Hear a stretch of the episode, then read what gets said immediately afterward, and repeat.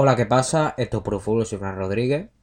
Y hoy, como, como hago estos fines de semana o, los lunes después de la, después de la jornada del fin de semana, hago, hago las crónicas de, los partidos que me han, llamado más la atención de, esa jornada, tanto de la Liga como de la Premier.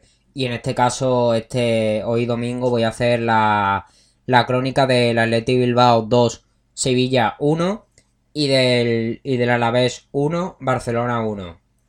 Eh, ambos partidos de la liga que se, que se hicieron el, sábado. Y voy a empezar primero por el Athletic Bilbao 2, Sevilla 1. En la primera parte fue, fue superior el Sevilla. Estaba constantemente en campo contrario. Digamos que estaba jugando de manera ofensiva. Estaba constantemente intentando buscar la forma de atacar y atacando, logrando, logrando llegar, teniendo la posesión y llegando sobre todo por las bandas, ¿no? Porque ellos, digamos, subían por el centro, pero luego ya a la hora de llegar al área llegaban más por las bandas y logró materializar esa, esas llegadas con, un gol de, de que le ponía por delante en la primera parte y ya en la segunda pues se acontecerían otros otros hechos que, que, haría que se llevase el partido los locales. El Atleti en este caso no llegó con mucho peligro, digamos que estaba estaba seco en esa en esa faceta, ¿no? Le estaba costando le estaba costando llegar con peligro y crear y crear ocasiones y estaba exigido defensivamente porque porque el Sevilla estaba jugando de manera ofensiva y ellos tenían que estar muy atentos en esa faceta para, no conceder ningún, ningún fallo y, que eso le, pudiera perjudicar a la hora de, de, la de, de presentarse en la segunda parte con posibilidades. En la segunda parte el Sevilla sigue igual, sigue activado, sobre todo, bueno, sobre todo no, en el principio, en el principio de la segunda parte siguió igual que en la primera, digamos, eh, jugando de manera ofensiva con la posesión y llegando por las bandas, como ya he dicho. Pero, pero a partir de minuto 70 ya empiezan a cambiar las cosas. El Atleti cambia el chip a partir de, de, los cambios, sobre todo de, de Iker Muniain, que digamos que luego voy a hablar de él, que, que revoluciona un poco el partido. Y digamos que a, raíz de esos cambios el Atleti se empieza a activar y, comienza a empujar y obliga, obliga al Sevilla a tener que cerrarse atrás esos, esos últimos 20 minutos que, que realmente lo hicieron hicieron que, lo pasara muy mal y que, que tuvieran que conceder dos goles.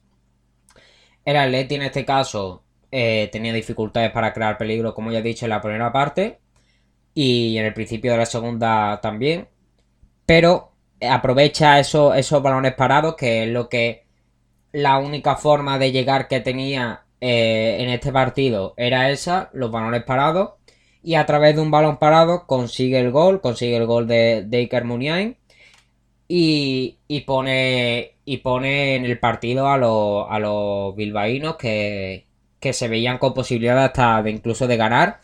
Se suben a partir de, ese gol a través de, balón parado y aumentan el ritmo, hacen que el Sevilla se, se, desestructure en defensa, se ve sobre todo en el segundo gol que estaba desestructurado ya en defensa, algo no muy, no muy común en, el conjunto Julio Lopetegui.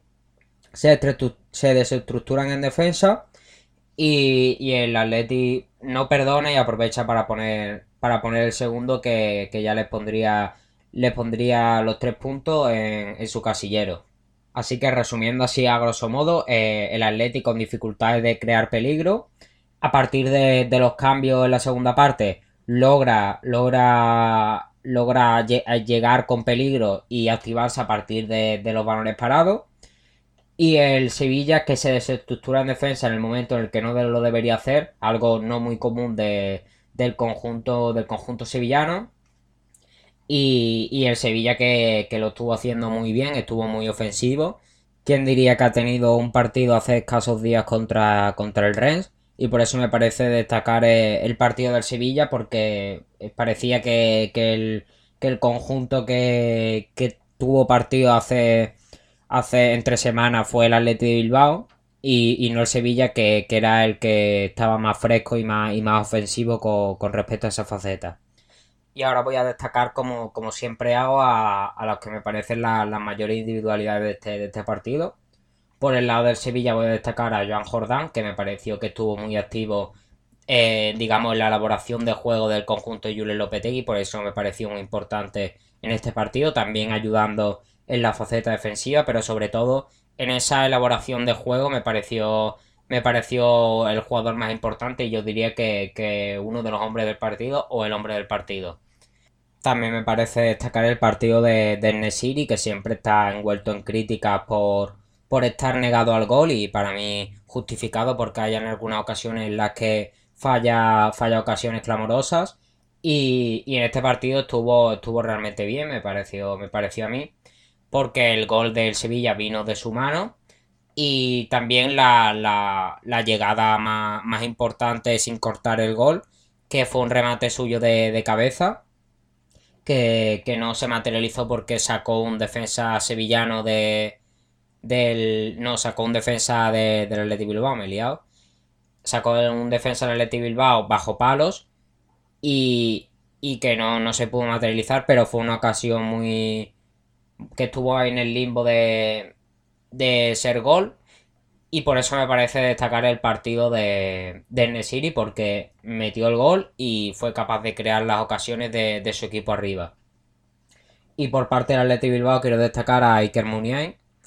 Muniain que, que, como ya he dicho, fue el que para mí activó el partido, fue el que le dio el carácter al Atleti Bilbao para decir, oye, aquí estamos, vamos, vamos a por el partido, vamos a ganarlo fue el que, el que hizo el primer gol de, del Atleti Bilbao tras, ese balón parado. Y por eso me parece que, el capitán del, conjunto, del conjunto vasco fue el que, activó ese carácter de, del Atleti Bilbao y fue capaz de darle, de darle otro ritmo al partido a partir de, su primer gol. Y ya hasta aquí la, la crónica del, del Bilbao 2, Sevilla 1 y ahora pasamos con el Alavés 1, Barcelona 1. En la primera parte de este partido el Barcelona superó con la posesión, como siempre digo, con algunas llegadas peligrosas, pero eh, a diferencia de en otros partidos los vi muy incómodos, no sé, no sé, no sé por qué razón, pero estaban, estaban inseguros y, y con pérdida que es inexplicable de, un equipo como el Barcelona, inseguro, digamos, explicándome más, eh, creo que no estuvieron, no estuvieron seguros a la hora de hacer los pases con, sus compañeros o a la hora de ver los desmarques de, de, su, de los jugadores de su equipo. Y, por eso creo que eso fue el punto en el que el Barça estuvo, estuvo peor. Y también se pudo ver la incomodidad en ese, en ese fallo de neto del que voy a hablar ahora y el Alavés en cambio esperando atrás para salir rápido y poder aprovechar alguna que, otra contra para, para poder hacer alguna llegada con peligro y en una de esas consiguió, consiguió el gol tras un fallo garrafal de Neto. Eh, este fallo fue un, un pase atrás de Piqué que, que digamos Neto no controla muy bien. También Piqué no se desmarca digamos para, para buscar el pase otra vez hacia él.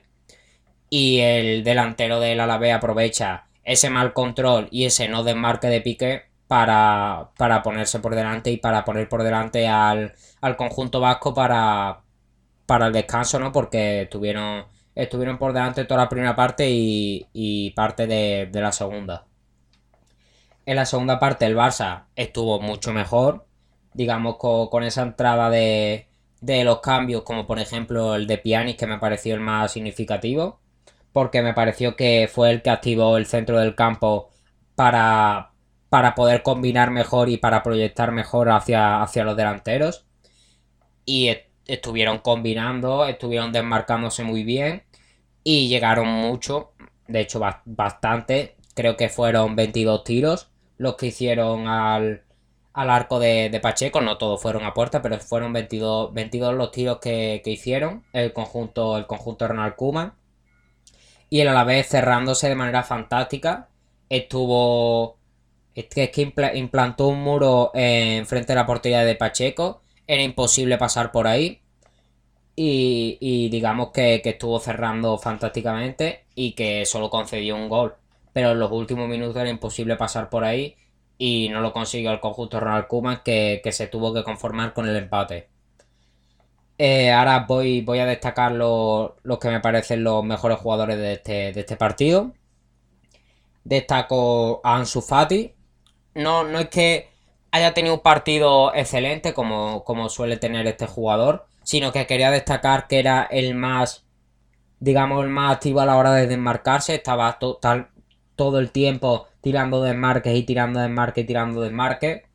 Y en la, primera parte nadie los veía. O sea, tuvo, tuvo alguna, alguna, alguna ocasión, se me viene a la cabeza un, un pase al hueco hacia un desmarque suyo, que se quedó solo frente a Pacheco y ahí la falló.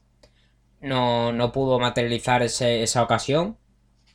Pero digamos que, en la primera parte no eran capaces de, encontrarle y él estaba constantemente tirando, tirando esos desmarques. Luego también quiero, quiero destacar a tanto a De Jong como a Pjanic. Me parecieron los que activaron este, este centro del campo. Pjanic en la segunda parte y De Jong junto a él lo hizo muy bien. Estuvieron los dos muy, muy activados a la hora de, de proyectar los delanteros y de controlar el juego de su equipo. Y por eso me parece destacar. También quiero destacar a Pedri. Me parece que Pedri es una gran irrupción y un gran fichaje para el Fútbol Club Barcelona. Se le está viendo muy atrevido y se le está viendo demasiado bien al, al jugador ex de, de Luz de Las Palmas. Y por eso me parece destacar porque creo que lo está haciendo muy muy bien el, jugador el jugador del Fútbol Club Barcelona.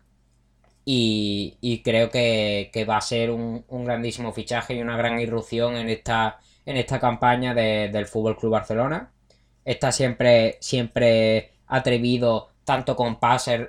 Se me ha venido a la cabeza un pase de, de tacón a Trincao buenísimo en el área, que Trincao no logra ver atrevido también a la hora de, regatear y por eso me parece destacar el, partido de, del jugador del Club Barcelona. Y también quiero destacar por, parte del Barça a Antoine Griezmann. Antoine Griezmann que, en este partido logró por fin anotar su, gol. El gol que, que ojalá le, le, quite, le quite esa presión de encima que siempre tiene por, por no lograr encontrar puertas y realmente se vio al Antoine, yo creo que al mejor Antoine Grima, el que, el que tiene esos destellos de, calidad de poder levantarla por encima del portero y, creo que, se vio a un gran Antoine Grima en este partido. Y ahora también quiero destacar por, por parte del Alavés, lo quiero destacar defensivamente en general. Podría destacar a, la Guardia, por ejemplo, se me viene a la cabeza de, manera defensiva, pero lo quiero destacar en general porque implantaron un muro que fue infranqueable. Pero, pero quiero destacar particularmente a Pacheco. Creo que hizo, que hizo unas grandes, grandes paradas que salvó a su equipo. Y, e hizo que, se pudiese llevar el empate de, de Mendizorroza. Y por eso quiero destacar al, al portero de, del Alavés, y quiero destacar al conjunto entero defensivamente porque, porque fue, fue un muro. Y ya aquí estaría las dos crónicas de esta, de esta jornada de la liga. Espero que os haya gustado. Seguirme en las redes sociales del podcast, tanto en Twitter como en Instagram. Y seguramente mañana haga las de, las de la Premier. Y nos vamos escuchando en próximos podcasts. Adiós.